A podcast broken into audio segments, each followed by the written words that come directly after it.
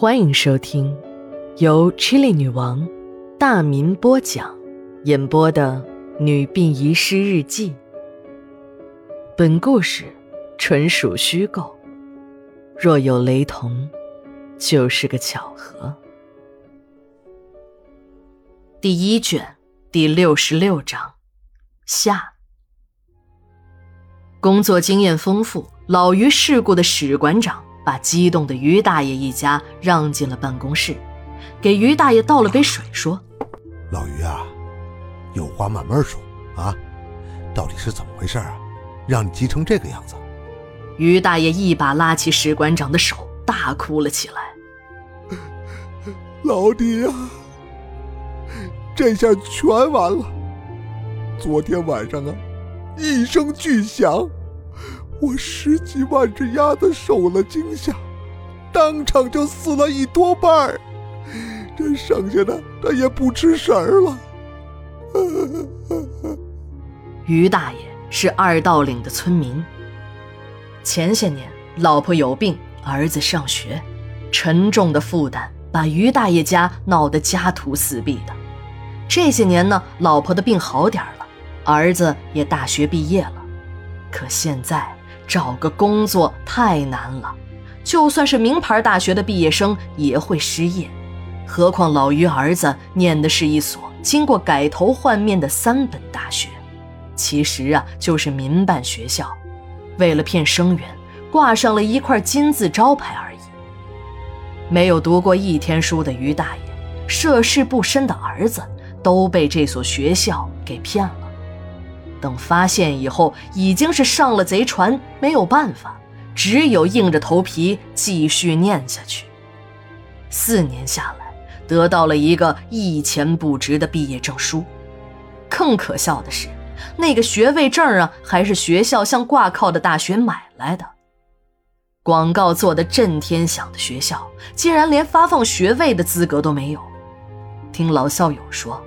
他们读的大学在社会上还有一个很好听的名字，叫做“野鸡大学”。儿子没有工作，但却把媳妇儿给带回了家。大着肚子的儿媳让于大爷悲喜交加，喜的是要有孙子抱了，悲的是一家人的生活，这总得找个活干吧。四年的大学呢，儿子没有学会什么本事。但却长了不爱干农活的脾气。经过再三考量，于大爷发现，别人开养殖场、养殖合同鸭那都赚了钱，就找亲戚朋友借了一笔钱，也开启了养殖场。所谓合同鸭，就是一个公司加养殖户的养殖模式。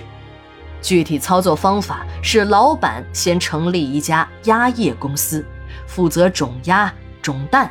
孵化、屠宰、商品鸭销售，养殖户和鸭头，哦，这鸭头啊是行话，鸭场的业务代表，鸡场的呢就叫鸡头。跟鸭头签订了合同之后，就到厂子去领鸭苗，而且必须用鸭场提供的饲料，养殖期三十八天，最多不超过四十六天。鸭场回收后统一结算。这种模式，养殖户啊不用操心销售，只要你养得多，你就赚得多。这让很多人都疯狂起来，一时间人们纷纷养起了鸭子。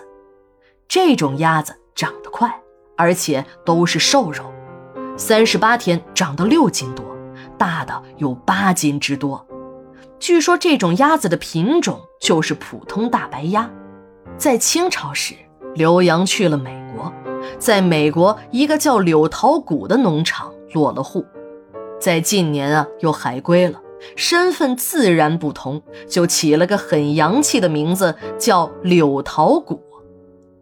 三十八天能长六斤多，这哪是什么鸭子？这分明就是印钱的机器呀！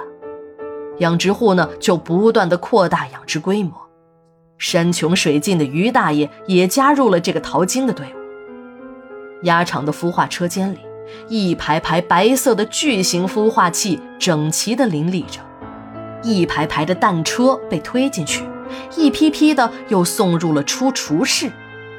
伴着密集的鸭苗叫声，一只只小鸭出世了，开始了他们在这个世界上的三十八天之旅。这么短的时间能长到六斤多，就是再糊涂的人都能猜到，那学问就都在饲料上。有人做过实验，用普通的饲料喂同样的鸭子，四个月才长了六斤。关于饲料的问题。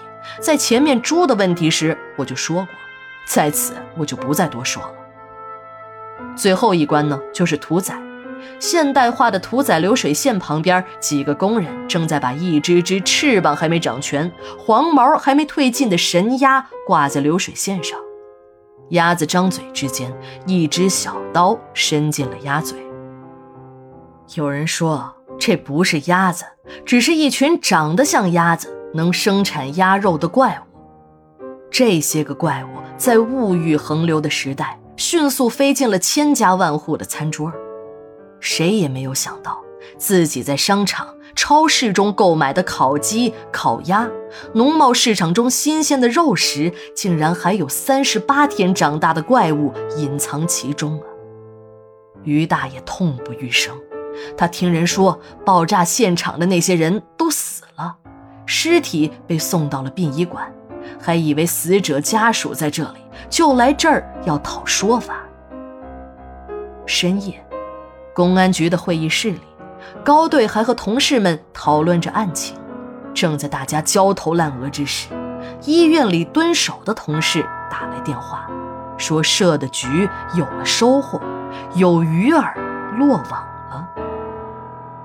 十二月十七日，日记连载。明天继续。